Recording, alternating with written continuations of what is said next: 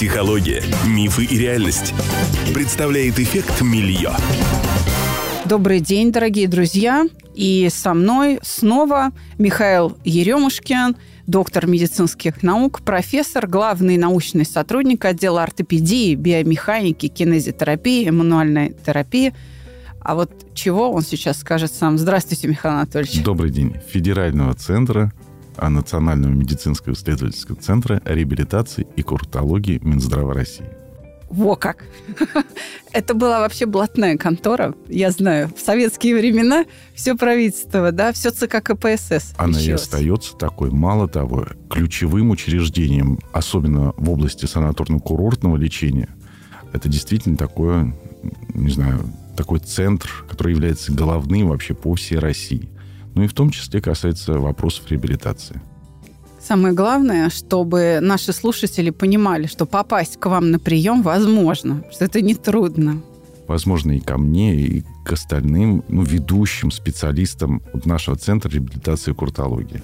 Но сейчас, я так понимаю, если врач э, местный где-то, да, у вас в регионе не дает вам направление, то можно прийти и через платные услуги, кстати, это недорого. Я была у вас на механотерапии или... Нет, это, наверное, не механотерапия, это роботизированный комплекс Контрекс, mm-hmm. когда я свою mm-hmm. коленку восстанавливала. Я совершенно спокойно через кассу оплатила. Это каких-то вообще небольших денег стоило, типа 2000 рублей за ну, вот посещение. Сегодня, э, сегодня как раз э, создана вот эта система э, как раз реабилитации пациентов, где намного проще для пациента провести его по той или иной программе обязательно медицинского страхования, чем заниматься какой-то платной медициной. Я вообще не знаю в ближайшее время, как вот платная медицина как таковая будет развиваться или нет.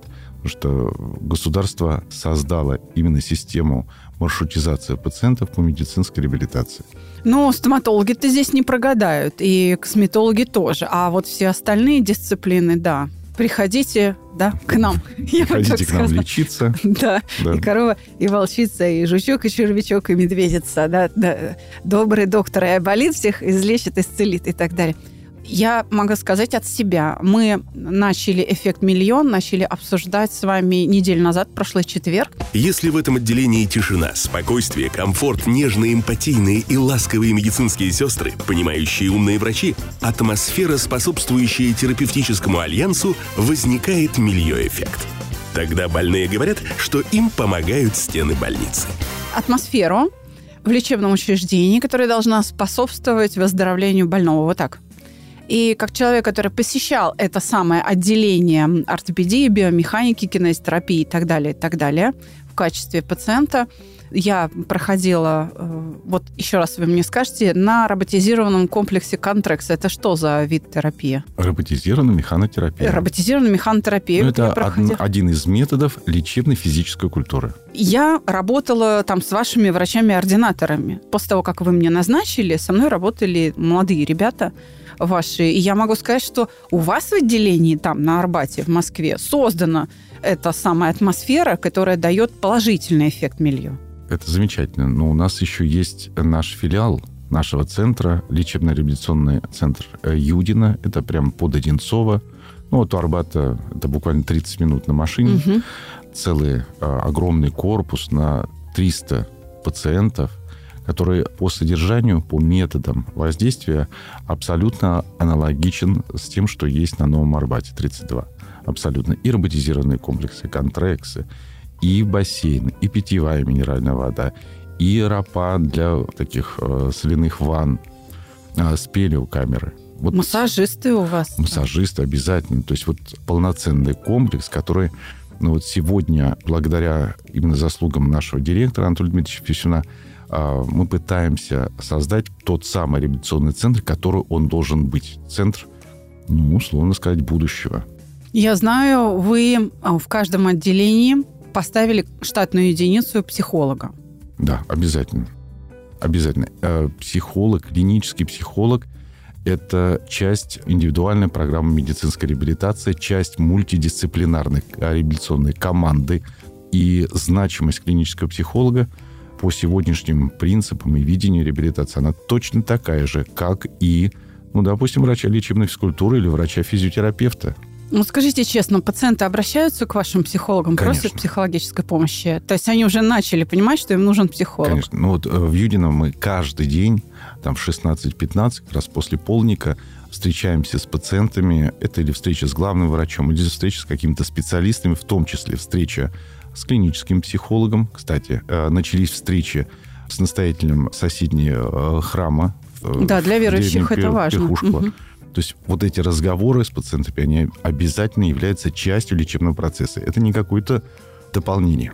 Это именно часть реабилитационной программы. С охотой приходят клиенты, пациенты с охотой? Пока с неким недоумением. То есть Мгм. вот, когда заходит новая там, группа там, пациентов, э, боль- э, большая там, госпитализация, конечно, еще не знают, что оказывается, и главный врач каждый день может с ними разговаривать о, о чем-то. И вот специалисты, те же самые заведующие отделения или клинические психологи, вот можно взять, подойти и как раз поговорить на какие-то вопросы. А уже потом, то есть начинается это, допустим, ну, человек 10-15 придет, а потом уже группу мы не, не помещается у нас в холле, и переводим их уже в актовый зал. Ну, я надеюсь, что наш с вами сезон «Эффект Милье» будет этому очень способствовать. И те, кто нас слушают, во всяком случае, в России, в Москве нас очень многие слушают, и в Московской области многие слушают, и в Санкт-Петербурге, будут знать, что можно госпитализироваться по направлению, по сути, на санаторно-курортное лечение, да, 57-я форма, в Юдино, и там можно подойти и поговорить с вами, Михаил Анатольевич, и вообще получить э, поддержку психолога, психотерапевта, клинического Ну, конечно, психолога. мы говорим вот о терапевтической среде, то есть какая она должна быть, вот та самая лечебная среда для пациентов. Мы с вами обсуждали, что сегодня возьмемся за общение как часть этой терапевтической среды. Я думаю, что ни для кого не секрет. Все взрослые люди понимают, что любая работа с людьми неразрывно связана с э, процессом общения, с проблемами общения. И она пронизывает любую профессиональную деятельность медицинских работников, как и педагогических работников, как и социальных работников. В общем, на любом уровне, от простого там обычного педагога до э, самых э, руководящих должностей. Это все равно работа с людьми. Индивидуальные особенности психики пациента в этом процессе должны, по идее, как-то учитываться. У меня вопрос. Как-то учат э, медицинский персонал, какие-то знания по психологии личности дают или нет? Это является вообще проблемой?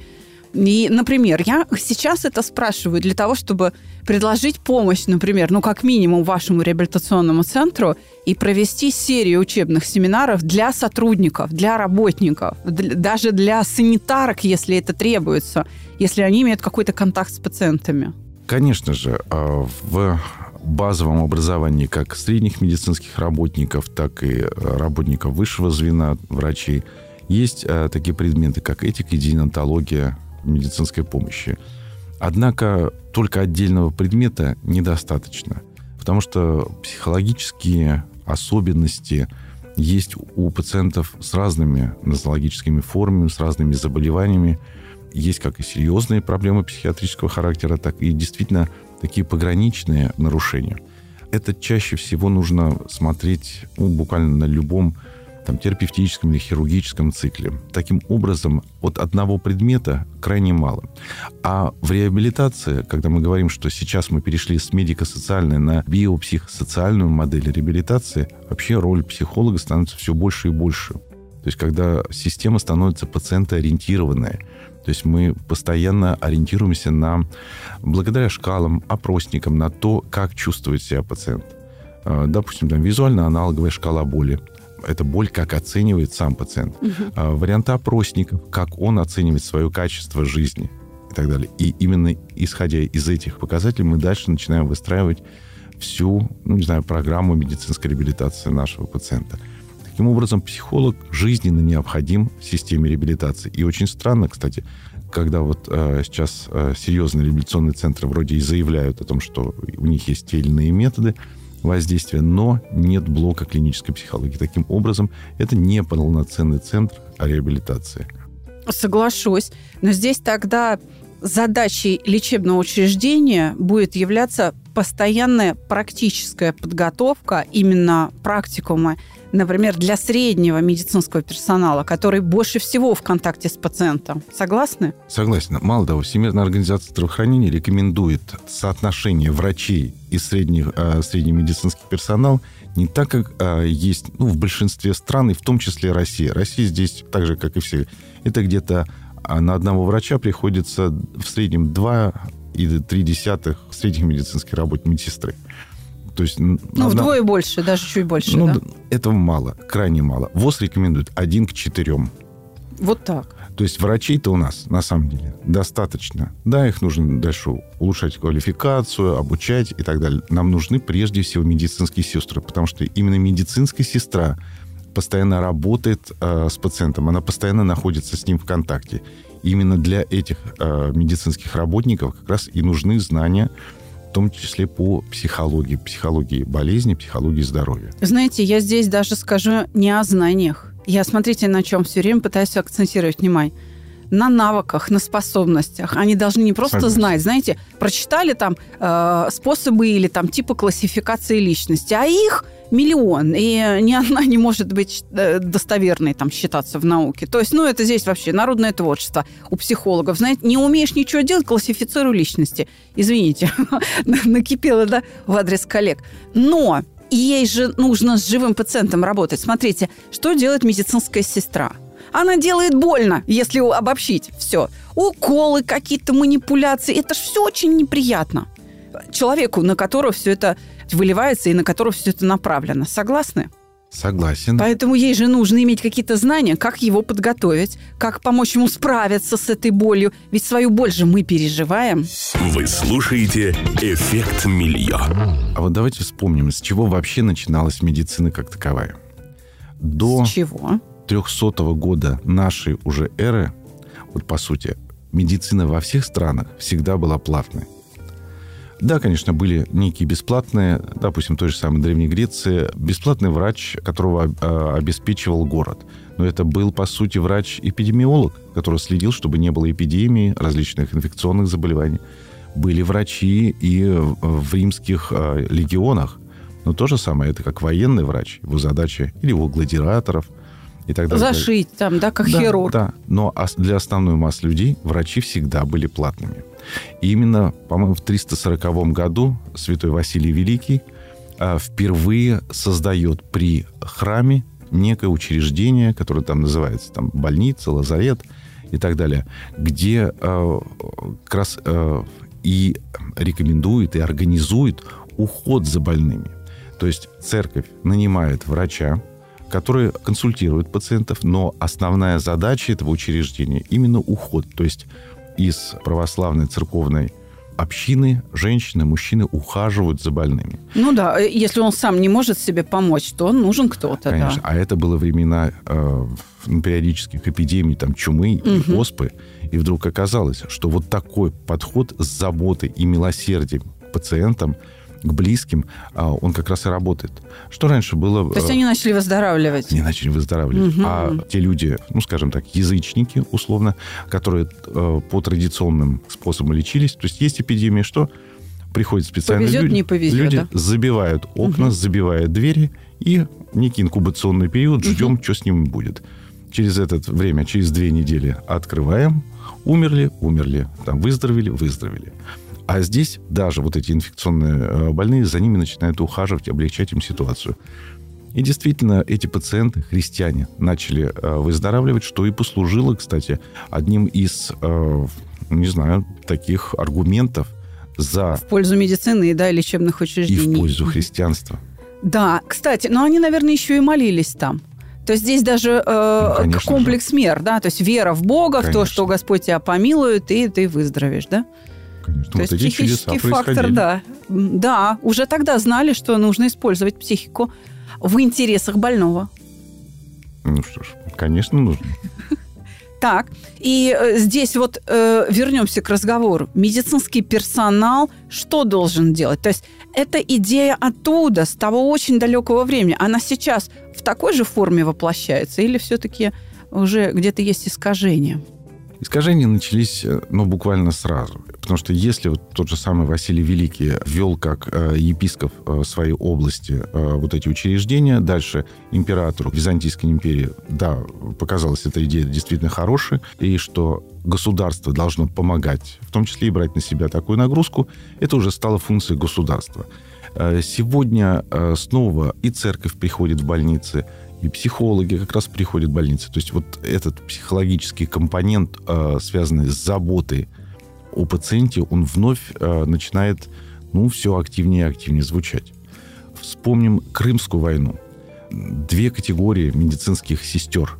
Это Флоренс Найтингаль, английская медицинская сестра, которую все превозносят как одной из основательниц вообще вот этого дела медсестринского. Угу. Но только нужно вспомнить. Флоренс Найтингаль привезла, формировала свою группу медицинских сестер, которые приехали в Турцию, в Крым, как раз в 19 веке, из проституток английских. И ее самая большая задача, что она начала проводить статистику выживаемости в том или ином медицинском учреждении. Угу. И наши медицинские сестры, княжны, графини, которые, не знаю, из богатых семей которые по долгу именно сердца, по такому желанию милосердия к русскому солдату приехали к Пирогову, организовывали, и даже вот название как «Сестра милосердия», не просто медицинская сестра. То есть они работали в полевых госпиталях полевых с, пиро... с Пироговым, да? И вот основная задача была именно милосердие, а, Пожалеть, забот, подбодрить, конечно, да? Конечно, То есть вот это разные взгляды. Поэтому нельзя все мешать там в одну кучу. Но это концептуально разные подходы отношения к пациенту. Медицинский персонал среднего звена может оказать как позитивное, так и негативное влияние на ход лечения, потому что может возникнуть конфликт.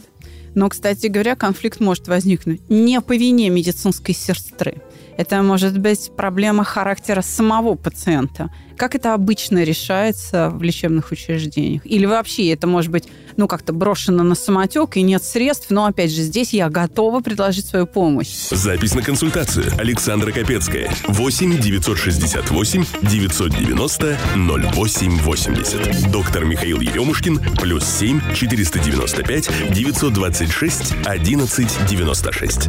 Первое своим сотрудникам я объясняю, что в этом учреждении, в реабилитационном центре, все наши пациенты больные. У них у всех есть проблемы. И даже если у пациента там болит, не знаю, нога, это не значит, что он э, может не находиться в каком-то стрессовом состоянии, в состоянии депрессии и так далее, и так далее. То есть и как можно жестоко или грубо относиться к человеку, который он и пришел в этот центр. Зачем? Чтобы попросить помощи у него проблемы есть, есть. Он может, не знаю, там, срываться на крик там или еще. Может. Потому что ему плохо. Потому что вот душа кричит у него, и он просит, иногда даже в грубой форме, но он просит помощи. Вот задача как раз медицинского работника оказать эту помощь, не обращая внимания на какие-то там... На знаю, форму, да? На форму там подачи. Задача помочь. Иногда даже и мне приходилось там и на приеме действительно повышать голос и чуть не кричать, когда я кричу пациенту, я хочу вам помочь. Почему вы не даете мне вам помочь? И вот когда действительно докричишься вот так до пациента, и пациент, ну да, мне же хотят помочь. Ну так дайте мне вам помочь. Михаил Анатольевич, вам в качестве главврача реабилитационного центра Юдина – самому психолог не нужен. Я знаю, что а, ну, тяжело работать с больными людьми. Слушайте, я работаю амбулаторно, не в стационаре. У меня просто центр психологической помощи, чувства покоя в Москве. Это амбулатория, да, у меня нет коек лечебных. А, я не нахожусь 24 часа в сутки там в контакте с теми, кто ко мне приходит. И я понимаю, что и я устаю, я тоже испытываю определенные переживания, и у меня есть тоже определенное отношение к тому, что происходит у меня на приеме.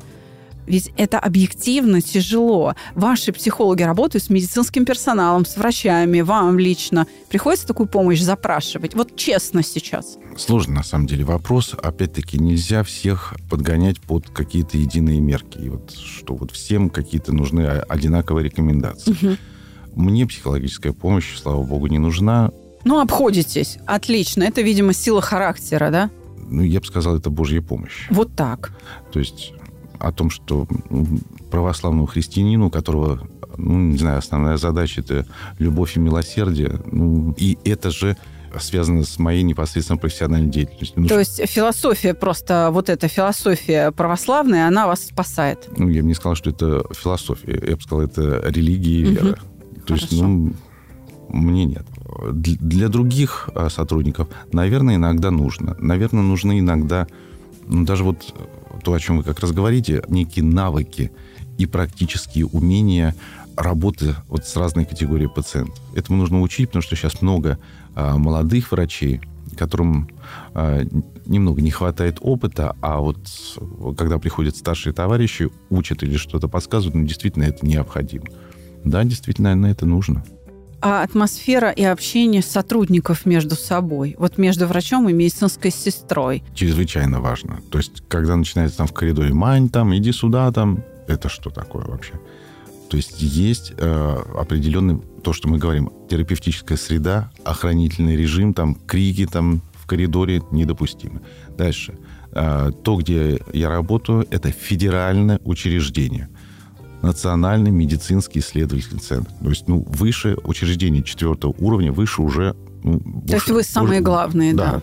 Больше уже медицинских учреждений вот по профилю как бы не существует. Поэтому от всех сотрудников требую называть друг друга по имени-отчеству. Уважительная вот эта атмосфера. На улице где-то за воротами, пожалуйста, там Мань, Вань и так далее. Здесь там Иван Иванович, Мария Александровна и так далее, и так далее. Это э, не только, ну, не знаю, обязывает самих сотрудников соответствовать не имени какой-то клички, а все-таки имени-отчеству. И пациенты то же самое смотрят, что вот так сотрудники разговаривают друг с другом, мало того, и к ним обращаются по имени-отчеству опять-таки, не по какому-то уменьшительно-ласкательному. Там, София Михайловна, там, угу. Валентин Петрович. То есть это называется в культуре субординация. Когда соблюдается субординация, когда демонстрируются э, ритуалы уважительного отношения друг к другу, это очень сильно влияет действительно на атмосферу. Это правда. И да, это действительно очень важный фактор среды лечебной. Отсюда вопрос. Вот эти, так скажем, предварительные какие-то знания о пациенте, медицинскому работнику нужны, ведь он в основном видит там историю болезни, анализы, какие-то исследования, КТ, УЗИ и так далее. Он ничего не знает о личности пациента, кроме возраста и пола. Ну, там еще, допустим, место работы. Это нужно или нет? Потому что ведь у психологов есть арсенал диагностики, который можно приложить в карту санаторно-курортную, и врач будет знать, кто к нему идет. В режиме дня наших пациентов существует, во-первых, текущий осмотр врача. То угу. есть лечащий врач ежедневно осматривает своего пациента. Пускай это буквально там одну минуту, там подошел, спросил, там, у вас там что-то беспокоит, хорошо, нехорошо и так далее. Далее есть осмотр заведующим, который должен происходить не реже, чем один раз в неделю. Угу. Для тяжелых пациентов осмотр, допустим, заместителем главного врача по медицинской части с каким-то угу. профессором. То есть это могут быть варианты консилиумов угу. в том числе. И то же самое, не реже одного раза в неделю, а обычно это бывает два раза в неделю, это обход мультидисциплинарной команды. То есть куда как раз включается и лечащий врач, и врачи, допустим, лечебной физкультуры, физиотерапии, и клинический психолог в том числе. Когда перед пациентом вот эти специалисты, пациент, лечащий врач рассказывает о пациенте, и пациент может всегда сказать, что а вот здесь, на этой процедуре, там, у меня были такие вопросы, у меня были сякие вопросы. А, ставится изначально в реабилитации, вот разница с лечением, всегда ставится цель. То есть чего мы хотим достичь. И цель ставится, как правило, на 7-8 дней. То есть есть отдаленная цель, безусловно, но э, конкретная цель всегда ну, э, чуть больше, может, ну, на неделю. Вот чего мы достигли за эту неделю. Видите ли, в чем дело? Люди могут стесняться что-то говорить или не уметь выражать э, свои мысли, свое там довольство и недовольство, ну вот так скажем сейчас, да, люди могут не считать нужным, потому что слишком мало времени находится на осмотре врач. То есть он забежал, убежал. И люди поэтому не говорят то, что им не нравится, или то, э, что нравится. И именно об этом я сейчас спросила. Может ли быть вообще когда-нибудь, а мне бы хотелось, чтобы это было как можно быстрее, включено в процесс исследования или обследования человека, который поступает на госпитализацию, ладно, давайте уже бог с ним, там экстренная хирургия, он может вообще без сознания прийти, там не до его свойств личности. Но, скажем, те же санаторно-курортные учреждения, они могут себе позволить неспешно так, знаете, его изучить и добавить к карте какой-то психологический портрет. Вот, допустим, в моих руках когнитивно-эмотивный тест. Это абсолютно автоматизированная система. И приложив его к карте, я могу, допустим, там, на, научить э, ваш персонал читать, так сказать, э, математический ключ этого теста, чтобы врач знал, ага, это пациент обидчивый, то есть нужно стараться попадать в его ожидания или объяснять ему больше, чем обычному человеку, чтобы он не приписывал лишнее словам врача, потому что ранимый или пациент тревожный то есть он всего боится. Значит, его нужно дольше уговаривать и больше уделять времени, больше аргументов приводить в пользу безопасности проводимого лечения, развеивать его страхи, сомнения и так далее. А может быть, подключать э, какого-то э, специалиста, там, невролога, например, назначать ему успокоительные. Потому что это в свойствах его личности. Он может, смотрите, вам не сказать и не продемонстрировать, но внутри себя бояться будет. И если не проводится такое психологическое тестирование, диагностика, обследование такое, знаете, изучение человека, то ваши специалисты, врачи, не обязательно ваши, я сейчас вообще говорю о врачах, да, в целом, медицине, не смогут отделить, где симптом основного заболевания, а где тревожность. То есть, например, частота сердечных сокращений повышается, потому что проблема с сердцем или это страх увеличивает пульс. Вот я сейчас о чем. Было бы это полезно. Как вы на это смотрите? Давайте попробуем посотрудничать. Ну, с удовольствием, конечно. Конечно, полезно. И сейчас клинические психологи работают, ну, скажем так, э, верно. То есть э, раздаются некие анкеты угу. всем пациентам. Дальше кто-то хочет заполнять, кто-то не хочет. И дальше уже анализируя. То есть э, эти анкеты, ну, психолог уже выбирает, с кем нужно там более целенаправленно знакомиться. Конечно, психологов должно быть больше, и повышать их качество работы, ну, тоже, конечно, нужно. Именно вот в этом да, ключе. вот я, во всяком случае, очень рада, что вы выслушали меня, и, надеюсь, как-то возьмете себе на заметку такую задачу. Ее можно перед собой поставить и решить, потому что есть автоматизированные цифровые средства – анализа данных, э, анализа характера и способа мышления человека, которые можно буквально в смысле прикладывать к карте, и врач может открывать и смотреть вердикт, и он будет понимать, как с ним взаимодействовать конференции врачебные, которые проводятся каждый божий рабочий день перед началом смены. Это возможность врачам дать инструкцию среднему медицинскому персоналу с условием в 64-й палате вам поступил очень обидчивый пациент. Пожалуйста, следите за словами, улыбайтесь там и так далее, и так далее. Что-то в этом роде. Это будет, мне кажется, очень способствовать положительному эффекту милье. Давайте поговорим о приверженности лечению это же тоже часть общения. Если пациент не доверяет врачу, не доверяет вообще медицинскому учреждению, не знаю, плохой имидж у всей больницы, ну, условно сейчас, да, или просто его привезла скорая помощь, ну, его там как-то лечат, но он просто не любит врачей. Знаете, есть сейчас это очень э, распространено, экстремизм со стороны пациентов. И, соответственно, это влияет на приверженность лечению. Буду пить, не буду пить таблетки, делайте мне уколы, не делайте, ну и так далее. Что с этим делать? Как вы с этим справляетесь? Ну, комплаентность или вот приверженность как раз к лечению, к соблюдениям рекомендаций для пациентов ну, чрезвычайно важна. Вот именно поэтому нужно различать то, что есть в лечебном учреждении, там, где есть какие-то реанимационные, в том числе там срочные какие-то мероприятия, и в реабилитационном центре. Угу. Когда ставится цель, определяется как реабилитационный э, потенциал, так и реабилитационный прогноз тех мероприятий, которые вот будут назначены в состоянии пациента. Если действительно пациент э, отказывается, он не хочет лечиться, вот здесь нужна как раз беседа и психолога, и лечащего врача, и, может быть, там даже административного персонала там с пациентом. То есть это нужно соблюдать. Если пациент не хочет, ну что же. Выписываем? Конечно. Ну, мы не С можем полной ответственностью, да. насильно кормить, привязывать его, там, не знаю, какие-то там процедуры или еще насильственным образом, ну, никогда никакого эффекта не принесут. Пациент не готов, не хочет. Мы можем говорить, когда он может, э, ну, созреет к этому. Может быть, вот сейчас он не готов, но там через месяц там изменится какая-то семейная там обстановка, и пациент говорит, а вот тогда вот я готов вот, посвятить своему состоянию время. Хорошо. Давайте вот так э, как раз подойдем. Но опять-таки, э, прежде всего, пациент является то же самое полноценной составной частью мультидисциплинарной команды. И без него вот весь этот процесс реабилитации не работает. Как э, слышат джингл эффектом милье, в ситуации с болезнью всегда есть трое. Пациент, врач и болезнь. И пациент должен решить, с кем он. И тогда двое победят одного. Да, это наш джингл. Я напоминаю вам, друзья, мы сейчас именно об этом с Михаилом Анатольевичем и поговорили.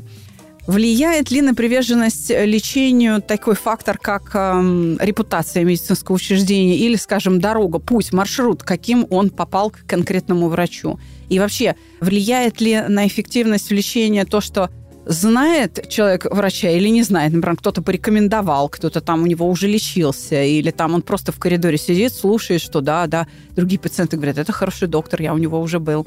Или нет? Ну, конечно, сарафан... Или это иллюзия? Э, сарафанное радио, оно самое, скажем так, работающая реклама.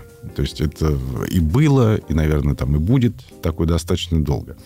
А, ну вот хочу обратить внимание на отзывы пациентов. Конечно же, вот если там говорить там с юридической точки зрения, э, любая жалоба перекроет там 20 положительных э, рекомендаций.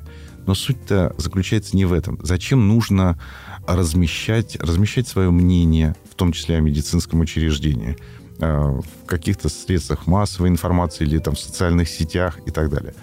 На это мнение ориентируется как не знаю, знакомые, там, соседи этого пациента, но в том числе и сами сотрудники. Не зря в реабилитационных центрах устанавливаются так называемые ящики для анкет, то есть угу. не для каких-то там жалоб и предложений. Это отдельные книги, там, которые есть в регистратуре, там, у администрации. А вот именно такие ящики, где есть формы, анкетные формы, и пациент как раз в них определяет, э, что ему нравится – в плане медицинских процедур, сервисного обслуживания, там, питания в том числе. И он может дать свои комментарии.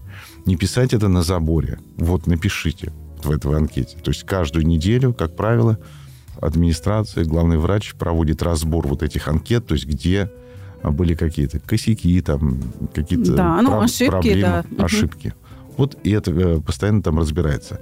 Вот для чего вот эта обратная связь нужна. То есть вы, вы, вы говорите сейчас о том, что, например, в системе реабилитационных центров частью общения между пациентами и персоналом больницы является вот такое дистанционное анонимное общение при помощи анкет Безусловно. и э, таких урн, что ли, для голосования. Вот Безусловно. так. Можно э, анонимные, можно там персонализированные, то есть как угодно. То есть любая форма, но нужно вот понимать, что же чувствует пациент.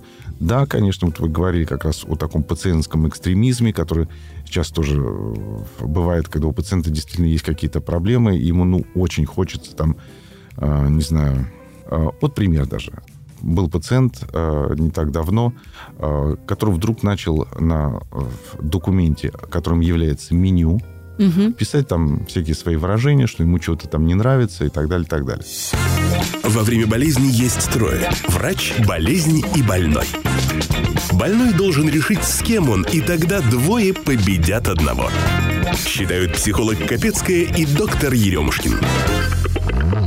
Достаточно хорошая еда, там, калорийная, белковая, там, и мясо, и все пациенты говорят, все, у нас проблем никаких нет. А вот этому гурману а вот этому не подошло. Не, не Хорошо, вызвал его, начали с ним беседовать. Оказывается, э, пациент ну, скажем так, глубоко выцерковленный. Угу. И сейчас, тогда как раз было время поста, его не устраивает то, что в, там, в борще слишком много там, мяса и так далее. И вот он выражает свои эмоции вот таким образом. Ну, конечно, это не христианский поступок, но, угу. опять-таки, мы понимаем, человек болеет, вот ему плохо там, или еще что-то. Разрулили ситуацию, низкокалорийную диету его посадили. Ну, это всегда можно было изначально даже обсудить со своим лечащим врачом, что вот мне какая-то специальная э, диета нужна. Вы знаете, если я правильно сейчас понимаю ваш посыл или ваше стремление, то оно заключается в создании бесконфликтного общения в медицинском учреждении, правильно? Мало того, и даже э, вот сам эффект Милье, вот как э, рассматривают его наши западные коллеги, это в большей степени эффект коллективного окружения. То есть, когда сам коллектив оказывает на конкретного пациента некое терапевтическое воздействие. То есть пациент осуждает, что-то не нравится ему. Но коллектив ему подсказывает, как в той или иной ситуации следует действовать. Или поддерживает его претензии, или наоборот осуждает. Нет, он не прав. Вот мы большинство. Нам не нравится, что вот здесь там включен телевизор. А, значит, вот там ну, большинство там коллектива голосуют о том, что мы не хотим, чтобы это здесь было. Хорошо, но с этим нужно считаться. То есть это тоже процесс лечения, терапевтический процесс, как пациент и дальше уже за стенами этого реабилитационного центра будет общаться с другими людьми. Знаете, здесь я хочу вам предложить одну очень, на мой взгляд, важную мысль. Нужно не столько стремиться к отсутствию конфликтов, сколько, на мой взгляд, и, кстати, ваш пример с борщом говорит о том, что конфликты, которые заканчиваются здоровым разрешением, да, то есть снятием противоречий и решением проблемы, успокоением пациента, как раз несут больший оздоровительный эффект, чем вообще отсутствие каких-либо конфликтов. Понимаете, мысль какая? То есть я бы не стремилась к отсутствию конфликтов и к бесконфликтному общению между пациентами и персоналом или персоналом между собой. Я бы говорила о том, что конфликты необходимы, и именно способ их решения и постоянное эффективное разрешение конфликта – будет гораздо более мощным оздоровляющим фактором в эффекте миллион, чем да, бесконфликтность как таковая. Ну, наверное, с вами можно согласиться. И вот задача, чтобы лечи, врачи, медицинские сестры на своем уровне смогли разрешить вот эту ситуацию. Действительно, не бить там в колокола тот же самый борщ, там, ай-яй, там, пациентам нарушает там какие-то правила. А почему он это нарушает? Расскажите. Давайте с вами посидим, Расскажите мне, вот что вас беспокоит? И, может быть, уже на совсем другом уровне это произойдет. Или организация самого коллектива пациентов, да, меняющегося, да, постоянно там все новые и новые пациенты э, приходят, старые уходят, но все равно вот это создание атмосферы, оно должно быть постоянное, когда, э, не знаю, более опытные пациенты помогают, ну, совсем там новичкам вот войти вот в этот процесс. Давайте я сейчас перечислю некоторые качества медицинского работника, а вы мне подтвердите, я правильно понимаю или нет. Да, это является эффектом ну, такого качественного общения и способности поддерживать эффект милье своим общением, своей формой общения или нет. И еще раз обращу ваше внимание на то, что, на мой взгляд, то, что я сейчас буду перечислять, это всего лишь навыки, которым можно обучить средний и там другой любой медицинский персонал и тем самым влиять на э, результаты лечения. Итак, на мой взгляд, любой медицинский работник должен понимать эмоциональное состояние другого человека. То есть я сейчас говорю об эмпатии. Это одна часть. И вторая часть – это предметные знания о переживаниях. Вот так. Дальше. Мы говорим о способности безусловного принятия больного – это то, что вы говорите, вот милосердие, да, то есть это качество в личности медицинского работника должно быть его профессиональным навыком, профессиональной привычкой. Дальше, естественность поведения. Очень важна согласованность чувств и их выражение, искренность, потому что если медицинский работник врет, обманывает, то все лечебное учреждение и вообще процесс лечения может утратить доверие пациента, и уже мы не получим тот результат, мое мнение. Ну и Последнее – это, конечно, квалификация. Абсолютно такая предметная, да, врачебная квалификация. Что скажете? Может быть, надо добавить что-то? Может, я что-то не учла? Да нет, вы абсолютно правы. Но, с другой стороны, ну, что часто бывает, пациент клятву гипопотама давал, да. все, давай, лечи меня, и так далее, так далее. Ну, э, если серьезно, то э, та же самая там клятва Гиппократа – это корпоративный сговор. Да. И ничего больше. Там говорится только то, что категорически нельзя угу. делать, и с кого категорически нельзя брать денег. Это с детей твоего учителя. А все остальное, что ты делаешь, пожалуйста. А не вступают ли в противоречие, в конфликт правила и милосердие? Конечно, вступают. Что Конечно, делать? вступают. Но только клятве Гиппократа уже больше двух с половиной тысяч лет. Устарела. Конечно еще раз повторяю, это корпоративный сговор того времени был. Потом были клятвы там, не знаю, и советского врача, там сейчас есть российского врача. Все это изменяется. Но, а, вот как я часто повторяю, нет никакой справедливости. Мир вот этот несправедлив, увы.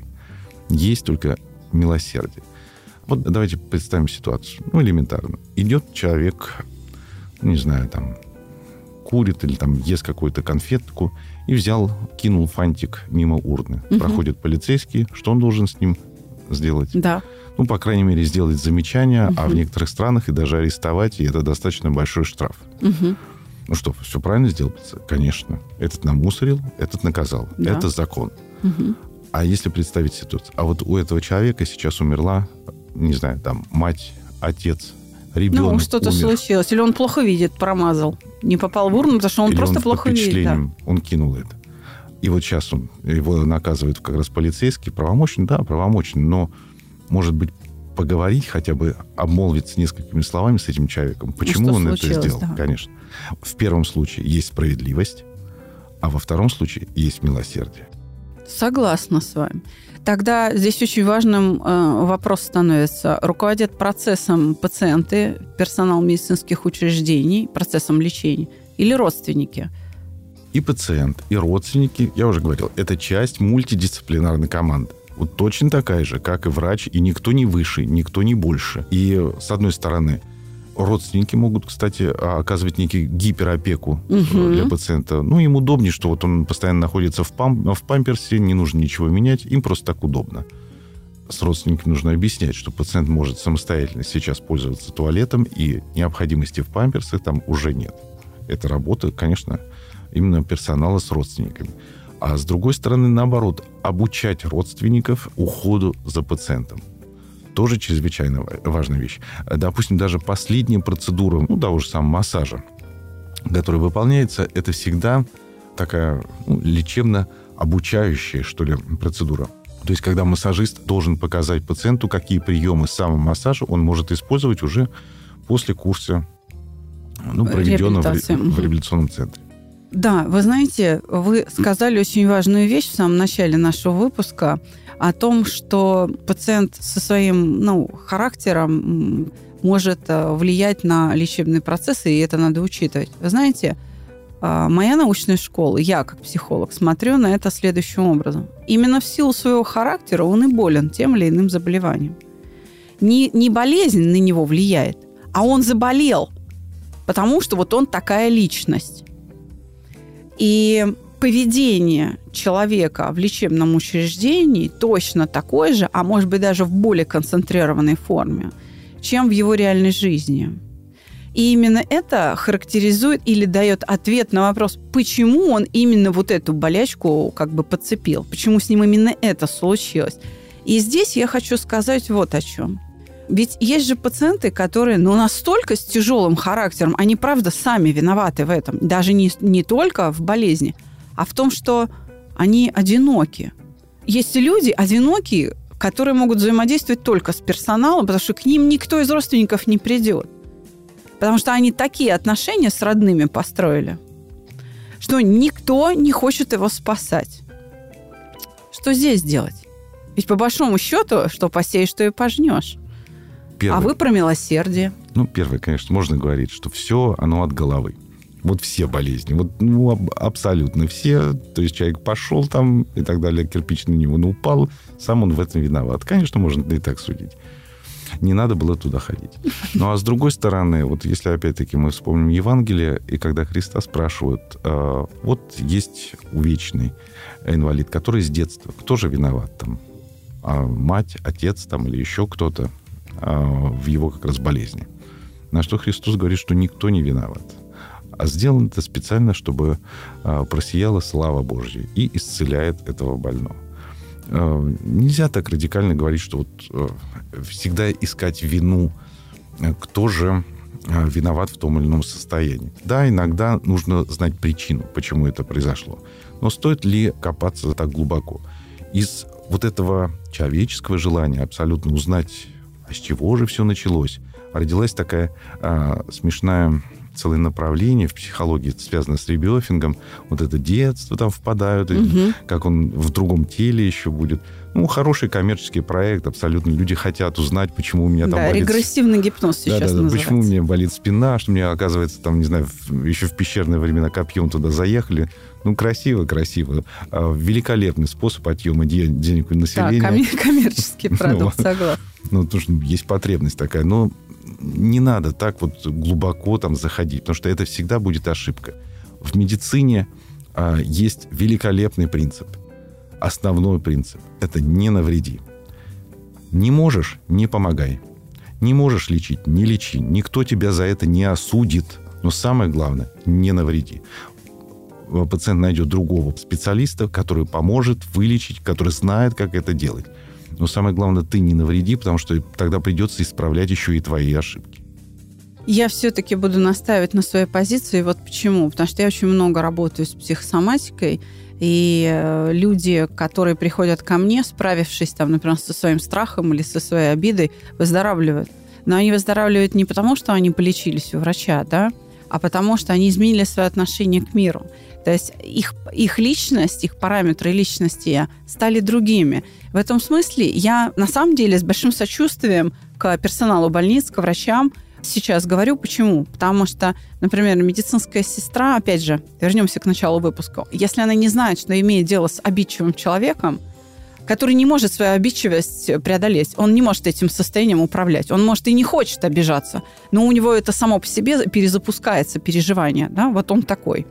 А, это его качество личности. Она может э, по привычке своей, будучи человеком с стойким, там, с выраженным самоуважением чувством собственного достоинства, знаете, дать отпор, поставить его на место, что называется. И тогда все э, может измениться в сторону хуже. То есть лечение перестанет, например, действовать. Я хочу просто на это обратить внимание. Если пациент, например, госпитализировался в кардиологическое отделение с диагнозом там, тахикардия, то надо обязательно посмотреть в голову лекарства, которые ему будут давать, могут не повлиять на его страх, потому что, еще раз, высокая частота сердечных сокращений может быть э, фобическим неврозом. И как раз персонал этого кардиологического отделения или кардиологического центра должен об этом знать. То есть на это надо влиять.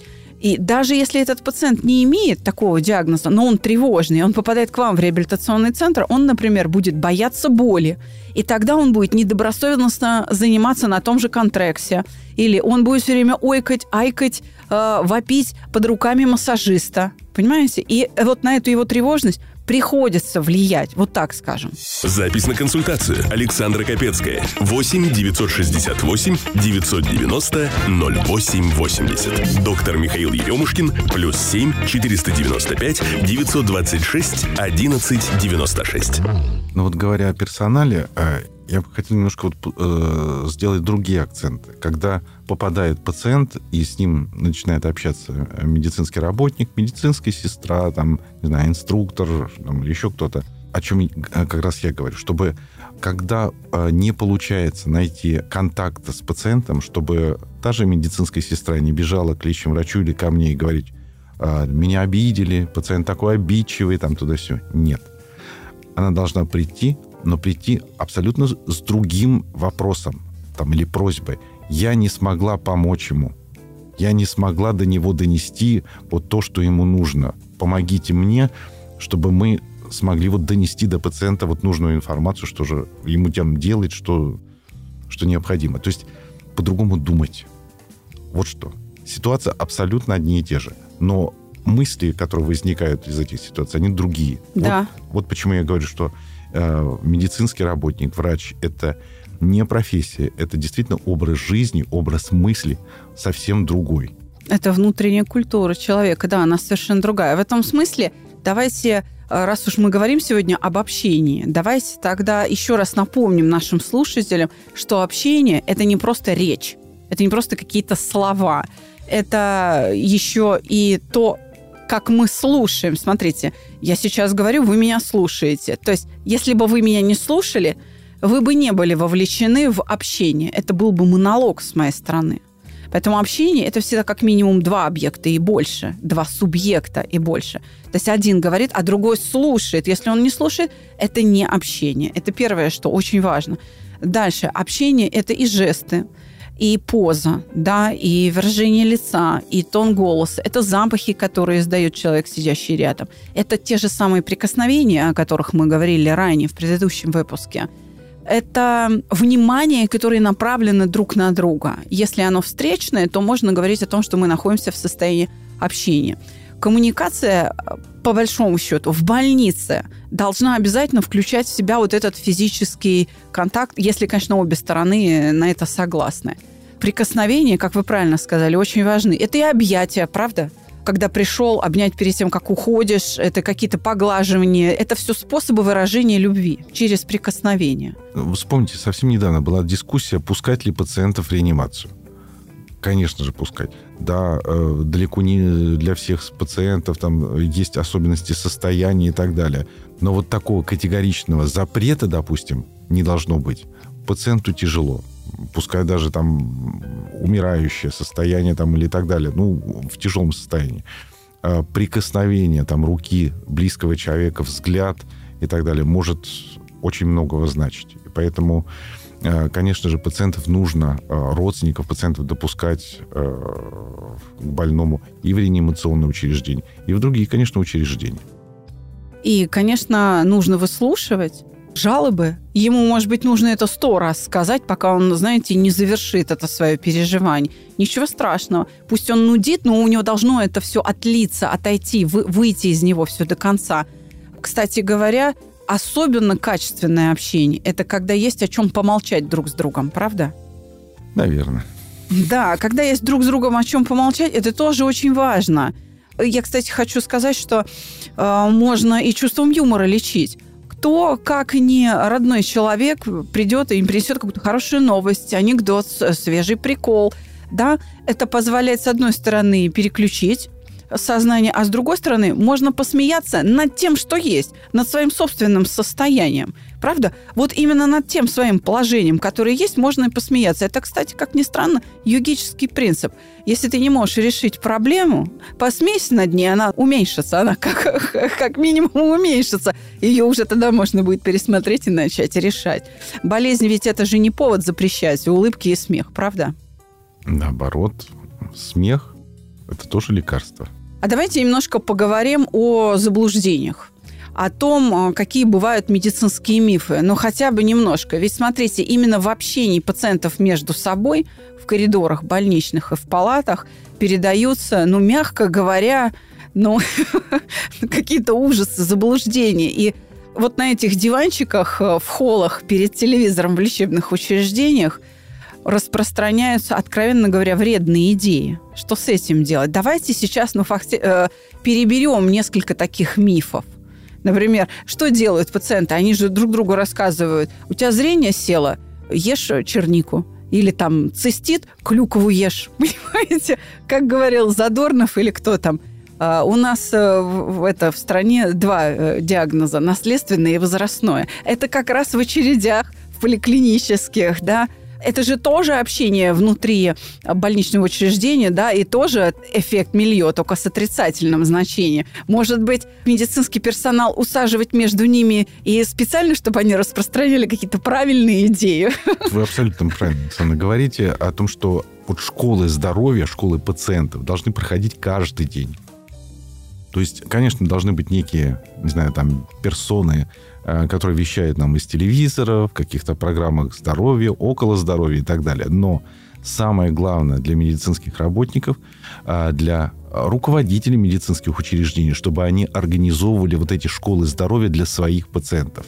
И они были не только там, допустим, какие-то воскресные дни, а именно каждый день э, на разные темы, связанные с там, заболеванием с сахарным диабетом, остеоартритом – по разным проблемам, уход за пациентом или э, с рассказом тех методов, там, природных физических факторов, там, что такое минеральная вода и так далее, так далее. Вот это должно происходить каждый день. И э, мало того, пациент э, всегда может спросить у квалифицированного специалиста, ну, задать любой вопрос. А вот это лекарство там действует, а вот это мне что-то рекомендовали. И специалист э, ну, намного проще ему ответить.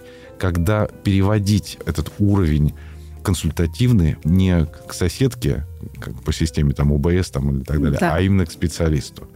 Когда он э, вживую встречается с пациентами. Не надо бояться пациентов. Вся наша жизнь, она связана с пациентами. С ними нужно разговаривать. Вот сейчас популяризация здорового образа жизни, методов там профилактики заболеваний чрезвычайно важна. Иногда, конечно, получается, пациент, не знаю, почитал в интернете, в то же самое в Википедии, какую-то информацию и приходит. Да, иногда он бывает лучше подкован, чем какой-то молодой врач. Но это только заставляет этих молодых врачей учиться большему. К сожалению, все-таки интернет – это большая мусор, в которой есть, конечно, иногда а, некие, не знаю, золотые слитки можно найти, но в основном это... Шлак, песок, шлак, да. песок. Да, да, так вот объясни пациенту, что же не так, в чем он, не знаю, не прав, или что у него не хватает информации, а вот это вот так-то, так-то. Для этого с пациентом нужно общаться и говорить. Так вот я и предлагаю, смотрите, выйти за рамки э, школ здоровья. Школ здоровья – это достаточно академичная вещь. Пациент должен на нее прийти и задать вопрос. А основные идеи усваиваются именно, знаете, в междусобойном общении, когда они обедают вместе, эти пациенты. Так вот я вам предлагаю, смотрите, Михаил Анатольевич, в своем лечебном учреждении тактику партизанской войны. Пускай ваш персонал, знаете, подсаживается и вбрасывает идеи вот таким нативным способом. Ну, как-то нужно это сделать. Как, не знаю, пока не представляю. Вот действительно, вот эта свобода общения – не знаю, медицинская сестра, врач, там, пациент, чтобы не было там запись тогда-то, там, не знаю, да, школа да, да, тогда-то, чтобы это ну, было постоянно. Вот, давайте разработаем тактику и попробуем внедрить. Нативно, знаете, партизанскими методами вот бросили. Чего, вот для чего нам нужны клинические психологи. Я с вами. Хорошо, ну спасибо. что ж, мы сегодня обсудили проблемы общения. Давайте в следующий четверг встретимся и поговорим о режиме дня, долголетии, о досуге в лечебных учреждениях о том, как это способствует тому самому эффекту миллион. Потому что ведь совсем не обязательно долечиваться в лечебном учреждении. Тебя иногда могут выписать, и ты дома должен что-то с этим делать, потому что, ну, по какой-то причине ты не попадаешь в реабилитационный центр, и ты должен долечиваться дома. Это же тоже важно соблюдать режим жизни, а, чтобы был досуг, чтобы были какие-то приятные впечатления и все такое прочее. Готовы? Тогда до следующего четверга. До свидания, друзья. До свидания. Все наши соцсети в описании каждого выпуска. В любой из них ты можешь нас поблагодарить или поругать. Если тебе понравился выпуск, нажми «Поделиться». Встречаемся каждый четверг. Будьте здоровы!